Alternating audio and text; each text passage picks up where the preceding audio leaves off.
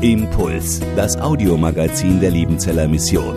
Predigten, Veranstaltungen und Specials weltweit am Leben dran. Impuls zum Nach- und Weiterdenken.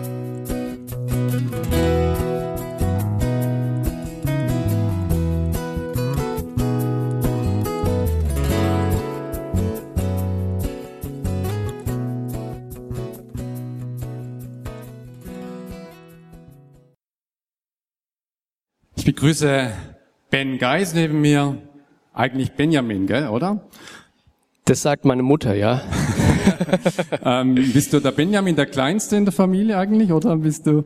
Also tatsächlich, ich bin mit Abstand äh, der Kleinste. Meine Geschwister sind 10 und 12 Jahre älter als Also der ich. Jüngste dann. Äh, also, ja, aber auch, ich glaube, fast der Kleinste. Okay, Ben Geis, ich bin nicht deine Mutter, ähm, wohnt hier in Bad Liebenzell im ältesten Haus auf dem Missionsberg, im Schwarzwaldhaus. Ich weiß nicht, das ist so, glaube ich, 200, 300 Jahre alt. Udo äh, nickt, genau. Also irgendwann müsst ihr mal Jubiläum feiern. Wir gucken mal, äh, wann dann ein runder Geburtstag ist. Du wohnst dort mit deiner Frau, mit deinen drei Kindern, hast die ähm, FTS, unsere Jüngerschaftsschule, hier einige Jahre geleitet und seit Sommer 2019 bist du in der Begleitung unserer Studierenden im Rahmen der Studien- und Lebensgemeinschaft tätig. Wow. Gerade eben haben wir Jesus gesehen. Einer unserer Studierenden hat ihn gespielt. Jesus ging umher. Ähm, er, er lehrte in den Synagogen, hieß es. Ähm, also war ein Lehrer. Er predigte das Evangelium, evangelisierte oder ein Evangelist war er und er, er war ein Therapeut, so heißt es wörtlich. Also er, er heilte die Menschen. Was würde denn am besten auf dich zutreffen? Bist du eher ein Lehrertyp ähm, oder der, der das Evangelium weitergeben kann und will oder einer, der, dem die Heilung der Menschen als erstes auf dem Herzen liegt? Tatsächlich kommt irgendwie alles drei so in meinem Leben vor. Am stärksten ist tatsächlich ähm, meine Leidenschaft dafür, das Evangelium weiterzusagen. So das ganz Entscheidende der, der Botschaft, äh, die Botschaft vom Kreuz, dass, dass Gott sich uns zuwendet in seiner Liebe, das zu versuchen, immer wieder neu ins Leben von Menschen hineinzusprechen. Da habe ich eine unglaubliche Leidenschaft für und ähm, das macht mir Freude. Ja, und du hast ja auch eine Ausbildung gemacht. Du hast die Evangelistenschule des Johanneum besucht. Da steckt ja schon in der, äh, in der Bezeichnung deiner Ausbildungsstätte das Wort Evangelist drin. Ähm, auf was muss man denn da achten oder was macht denn ein Evangelisten aus? Tatsächlich, ich äh, war auf der Evangelistenschule Johanneum. Ich war mir aber nicht so ganz im Klaren, was das für mich nachher bedeutet, weil als ich da angefangen habe, stand mir das noch gar nicht so klar vor Augen, dass ich da eine Leidenschaft für habe oder auch vielleicht auch eine Begabung dafür habe, das zu tun.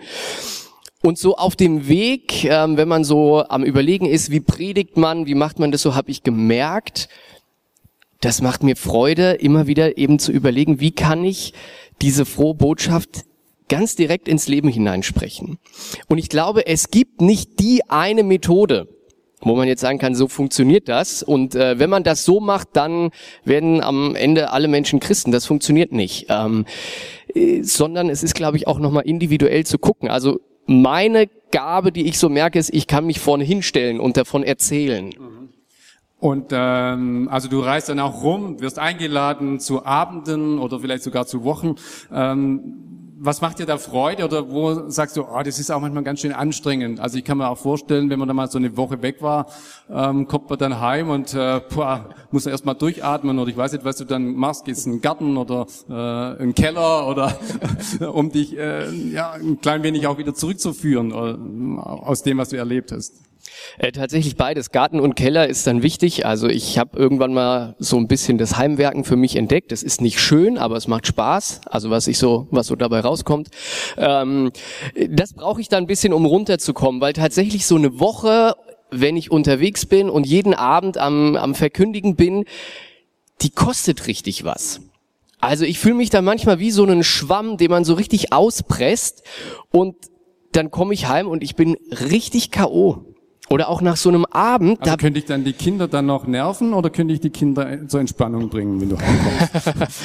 Ähm, äh, das kann beides passieren. Das kommt auf den Zustand der Kinder und auf meinen Zustand drauf an, ob das dann gut ist oder nicht so gut ist. Ähm, aber das kann dann auch einfach mal helfen, um sich wieder zu erden, wenn man dann auf den Spielplatz geht oder in den Garten geht und sich mit völlig anderen Sachen auseinandersetzt, als jetzt wieder mit der Frage, wie, wie sage ich jetzt heute das Evangelium? Was richtig Freude macht und was klasse ist, ähm, das ist aber tatsächlich mein Ding. Ich merke, wenn ich da vorne stehe und ich versuche mit Menschen ins Gespräch zu kommen. Auch wenn ich auf der Bühne stehe, ich versuche auf Fragen zu antworten und ich merke, das macht mir unheimlich viel Spaß, äh, wenn man dann auf einmal merkt, da, da entsteht auch über so eine Distanz auf einmal eine Beziehung zu Menschen und das, was man sagt, das, da bewegt sich auch im Gegenüber etwas. Du hast ja diese Worte jetzt ausgesucht, weil sie für dich wichtige Worte waren, ähm, diese Bibelworte, wo Jesus umherzog. Und ähm, es sind ja gar keine so leichten Worte jetzt zunächst einmal, aber die haben dich bewegt. Ähm, kannst du mal so ein bisschen mm, uns mit hineinnehmen, was diese Worte denn bei dir bewirkt haben? Ich bin so einer von den Menschen, die wussten nach der Schule nicht, was sie machen sollen. Ähm, und dann bin ich jetzt aber so alt, dass ich äh, den Vorteil hatte, ich dürfte noch ein Jahr zur Bundeswehr gehen. Da war man schon mal versorgt für ein Jahr lang. Das haben ja die heutigen jungen Männer. Ist heute schwieriger. Heute muss man direkt nach der Schule wissen, was passiert. Ähm, und auf alle Fälle, ähm, ich habe da meinen Wehrdienst geleistet und ich konnte mir gut vorstellen, da zu bleiben. Also dich verpflichten. mich ver zu verpflichten. Ich habe mich da wohl gefühlt. Ähm, da kann man viel drüber diskutieren, darf man als Christ und so weiter. Für mich war das ein Platz, wo ich gesagt habe, ich kann es mir vorstellen.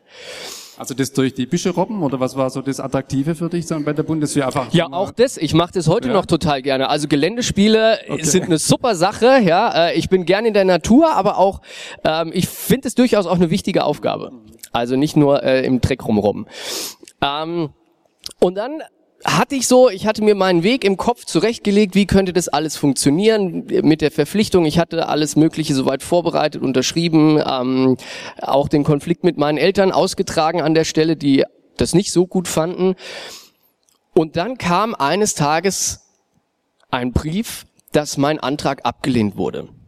Und es hat Du niemand hattest nicht die Größe, die richtige? Oder? es war alles gut. Also in meiner Einheit, die waren wirklich schockiert, weil die hatten mir, ich hatte ein gutes Zeugnis. Ich bin am gleichen Tag auch noch befördert worden. Also es sind zwei Briefe gekommen. Der eine, sie werden befördert, also war ich nicht ganz neben der Kappe.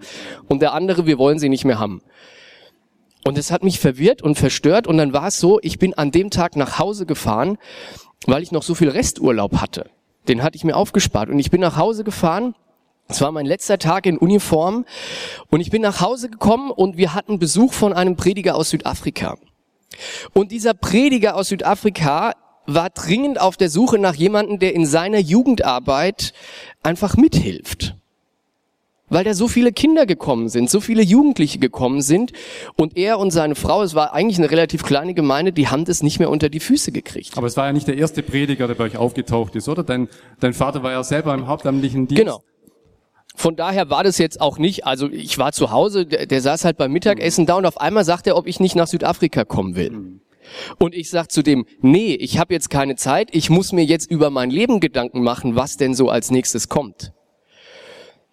Und ich hatte ihm eigentlich abgesagt und dann saß ich irgendwann allein in meinem Zimmer und ich bin kein ordentlicher Mensch. Da lag ein Buch, das lag seit meinem Abitur äh, da auf meinem Nachttisch Also guten Jahr jetzt. guten Jahr ungefähr, genau, das kann mal vorkommen. Ähm, und ich schlage dieses Buch an der Stelle auf, wo ich ein Jahr vorher aufgehört habe zu lesen. Es war von Dietrich Bonhoeffer, das Buch Nachfolge, und es war genau diese Bibelstelle. Es war genau diese Bibelstelle. Und das war ein Moment in meinem Leben, wo ich gemerkt habe, jetzt gerade spricht dieser Vers direkt in dein Leben hinein. Jetzt gerade, das ist diese Stelle, die ist nur für dich geschrieben worden. So hat sich das in dem Moment angefühlt und ich weiß, ich bin dann aufgestanden von meinem Bett. Ich ich musste mich dann vor einen Spiegel stellen, um mir nochmal bewusst zu machen, dass jetzt hier gerade alles Realität. Und dann habe ich gesagt, okay, Jesus, wenn wenn das jetzt so ist, dann werde ich nach Südafrika gehen, aber dann will ich danach auch wissen, ob ich Hauptamtlicher werden soll. Und dann bist du nach Südafrika und dann hat Gott das irgendwie so gelenkt, dass du dann von Südafrika dann die Ausbildung gemacht hast. und Evangelist wurdest. In Afrika gab es ja mal einen großen Evangelisten, der wurde als der Mähdrescher äh, Gottes bezeichnet, der sehr viele große Veranstaltungen durchgeführt hat und Menschen sind zum Glauben gekommen. Ähm, wie siehst du das? Sind wir heute mit den Mähdreschern, können wir mit den Mähdreschern unterwegs sein oder wie siehst du deinen Dienst, wenn du, wenn du Menschen das Evangelium äh, weitergibst? Ähm, was für ein Gerät äh, fährst du oder, ähm, äh, oder was hast du so in deiner Hand? Ich tue mir mit diesem Mähdrescher ein bisschen schwer, weil das hat für mich irgendwie sowas, ein bisschen was Gewalttätiges so. Ja, da fährt dieses Riesenmonster-Ding da durch die Felder und das einzelne, die einzelne Ehre, die spielt fast gar keine Rolle. So, es geht nur darum, dass es schnell alles funktioniert. Das mag okay sein. Ich habe es ja vorhin gesagt, es gibt, glaube ich, nicht die eine Art und Weise, wie man Menschen zum Glauben einladen kann. Aber der Mähdrescher ist nicht meine. Ich habe irgendwann gemerkt, ich bin eher so ein Tomatenpflücker. Und in unserem Garten die Tomaten, die werden nicht alle zur gleichen Zeit reif. Da sind manchmal, sind da welche schon richtig rot und die fallen einem schon schier in die Hand. Und andere, die sind noch grün, die brauchen noch eine Zeit lang, da muss man noch ein bisschen gießen, da muss man noch einen Weg mitgehen. Manche malen die dann an, dass sie schneller rot werden, gell? Ja, das machen wir eher nicht, das ist ja nicht so lecker.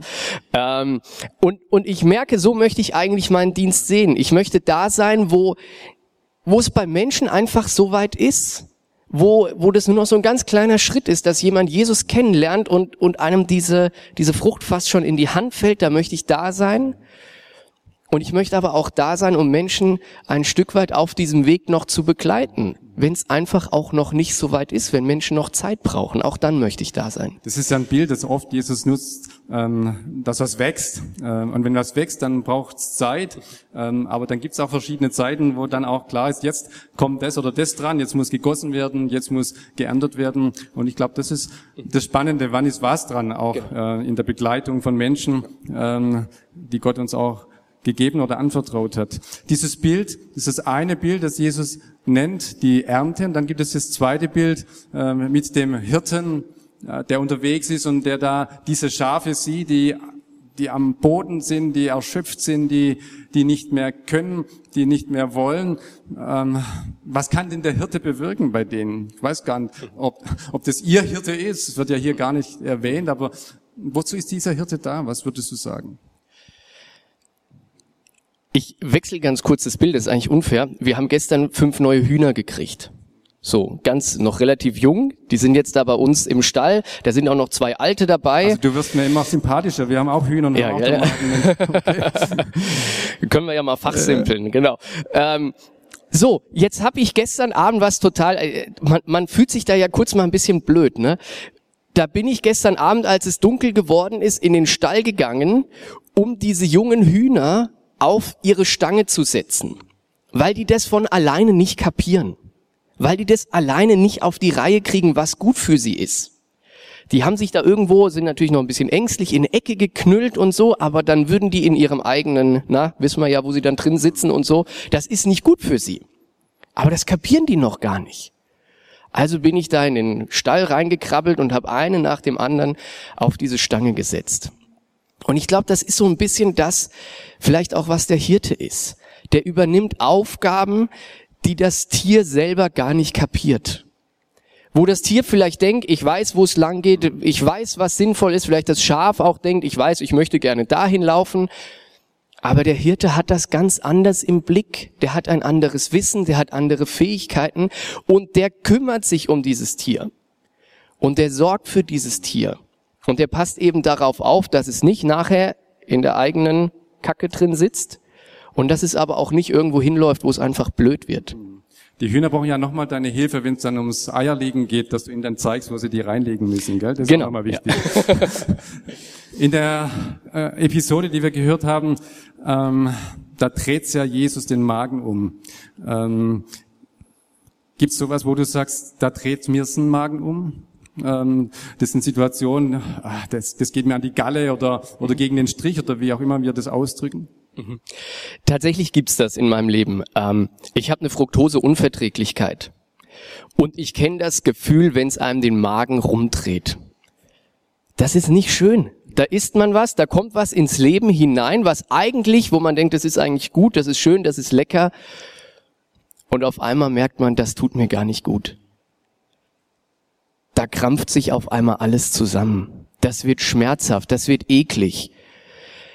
Natürlich geht's in dem Text heute nicht darum, irgendwas Falsches zu essen, sondern es geht darum, dass in unserem Leben auf einmal Dinge hineinkommen, die es uns schwer machen, die es unangenehm machen, wo wir anfangen zu leiden.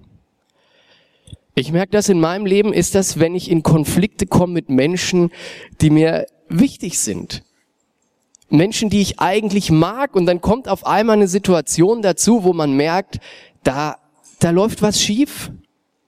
Und dann, dann fängt es vielleicht an, dass einem der Appetit vergeht. Man sitzt vor einem lecker gedeckten Tisch und denkt, nee, ich kann heute nichts anrühren. Oder es fährt einem durch den Magen, wenn man eine Nachricht kriegt, die einen wirklich mitnimmt, die einen berührt.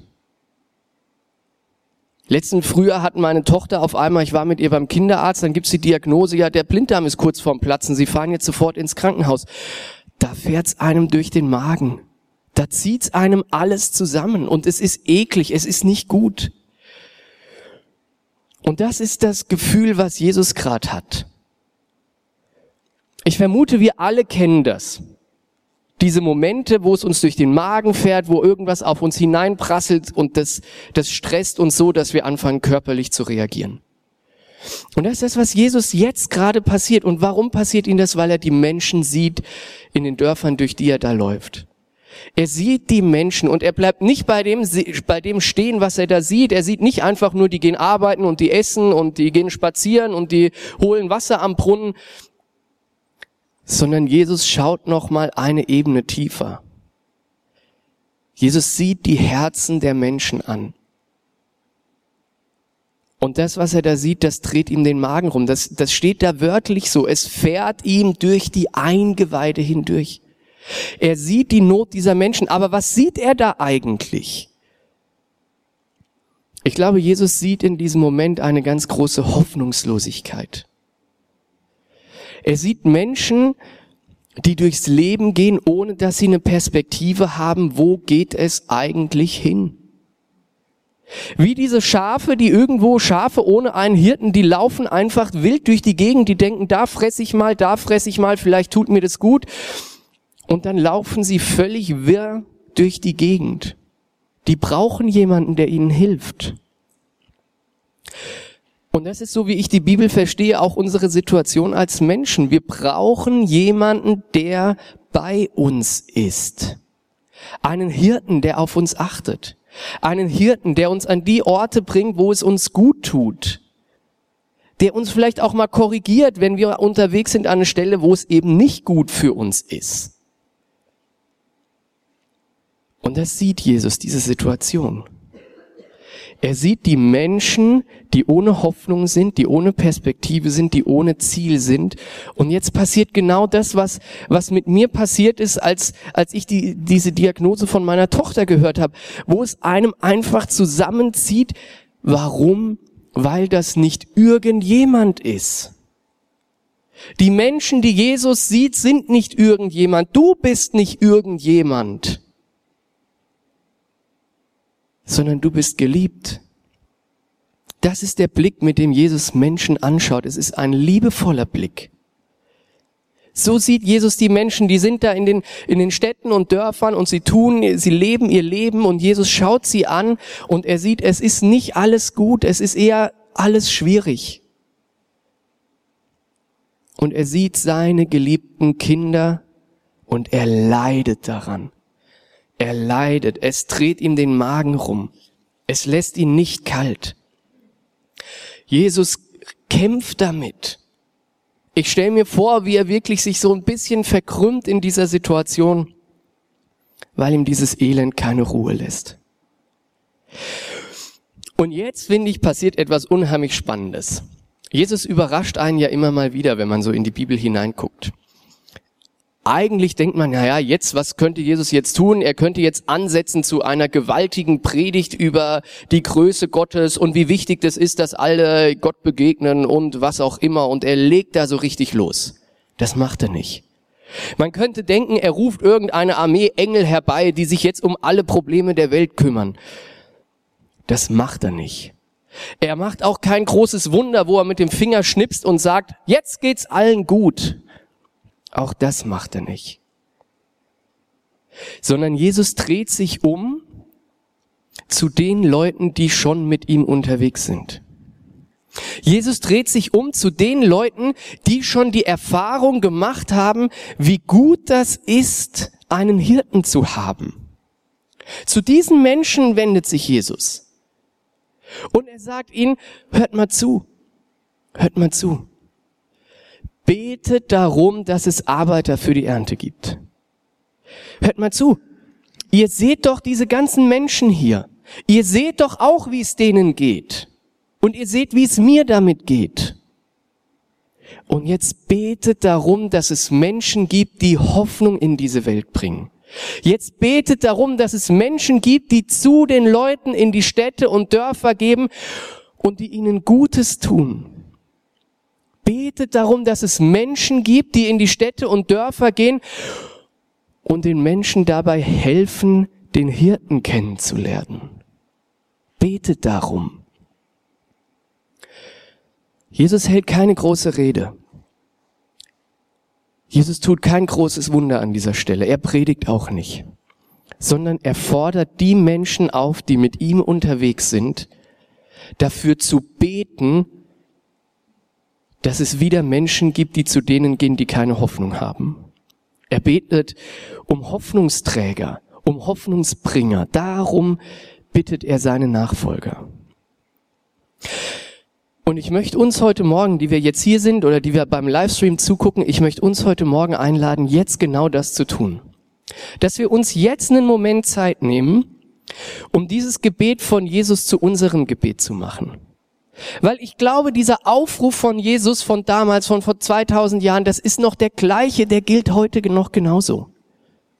Auch heute laufen in unseren Städten und Dörfern unglaublich viele Menschen rum, die in dieser Hoffnungslosigkeit stecken, die in dieser Perspektivlosigkeit stecken, die nicht wissen, wo ist der gute Hirte. Und der Aufruf von Jesus ist immer noch der gleiche. Die Situation ist die gleiche und die Antwort von Jesus ist die gleiche. Betet darum, dass Gott Arbeiter in die Ernte sendet. Und wir nehmen uns jetzt einen Moment Zeit, Vielleicht hast du jetzt gerade, wo ich geredet bin, ist dir schon ein Mensch vor Augen gekommen, wo du sagst, ja genau, für den, den habe ich im Blick, für den möchte ich gern beten. Einfach einen kurzen Moment der Stille, ich beende das mit einem Amen.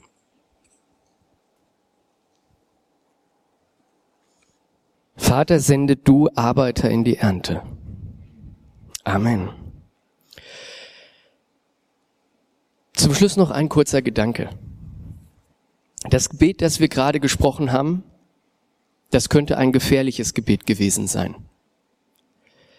Wenn man nämlich im Matthäus-Evangelium weiterliest, wir sind am Ende von Kapitel 9, am Anfang von Kapitel 10 ruft Jesus wieder die Leute zusammen, die mit ihm unterwegs sind. Und dann sagt er ihnen, geht in meinem Namen los in die Städte und Dörfer und verkündigt das Evangelium. Geht los und bringt Hoffnung in die Dörfer. Es kann passieren, dass Gott heute an diesem Tag mir einen Menschen aufs Herz legt, wo er sagt, Ben, geh dahin. Werd für diesen Menschen zum Hoffnungsträger. Werd für diesen Menschen zu jemanden, der Licht bringt. Werde du zum Erntehelfer. Und vielleicht legt Gott dir heute einen Menschen aufs Herz, wo er dir sagt, geh zu diesem Menschen hin. Werde du zum Arbeiter in meiner Ernte.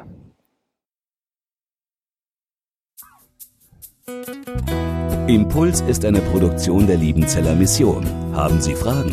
Würden Sie gerne mehr wissen? Ausführliche Informationen und Kontaktadressen finden Sie im Internet unter www.liebenzell.org. Die Liebenzeller Mission produziert ebenfalls das Fernsehmagazin Weltweit am Leben dran. Informationen zur Sendung und zum Empfang gibt es unter www.weltweit-magazin.de.